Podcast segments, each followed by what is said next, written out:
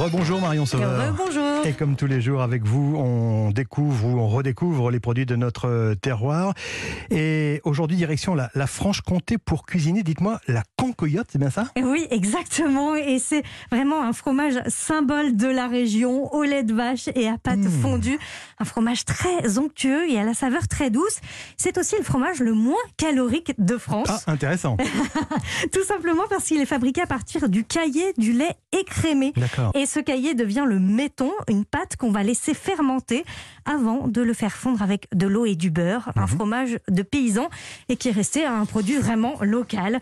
Alors pour choisir la concoyote, mieux vaut se tourner vers une artisanale à la consistance onctueuse, légèrement élastique et à l'aspect bien lisse. Elle est vendue d'ailleurs dans des petits pots. Alors comment fait-on pour euh, la cuisiner, cette concoyote Je vous propose aujourd'hui de farcir des pommes de terre, comme ça, ça va apporter de la gourmandise, cette concoyote, à vos pommes de terre.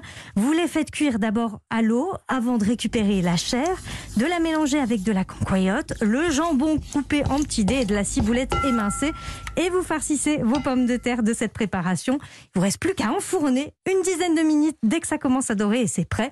Vous pouvez aussi euh, emballer vos pommes de terre et les faire cuire tout simplement au barbecue pour obtenir des petites pommes de terre fumées. Ouais, effectivement. Marion, comme chaque jour, vous avez euh, demandé à un chef une petite astuce. Aujourd'hui, c'est au tour de Fabrice Piguet. Il remplace le lait ou la crème par la concoyote pour faire, par exemple, de la béchamel ou de la purée.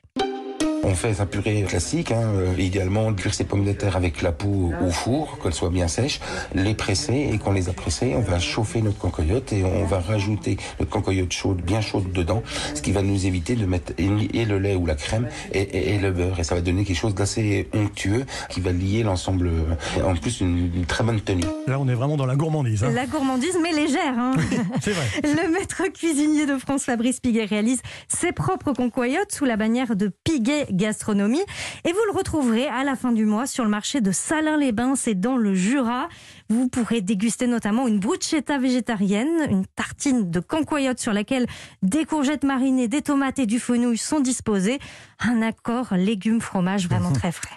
Un- une deuxième adresse, Marion, euh, pour déguster cette euh, concoyote cet été. Alors à Paris, chez le franc-comtois Mathias Marc, demi-finaliste de Top Chef, dans son restaurant Liquide, il y a au menu un pigeon à partager accompagné de cette fameuse concoyote.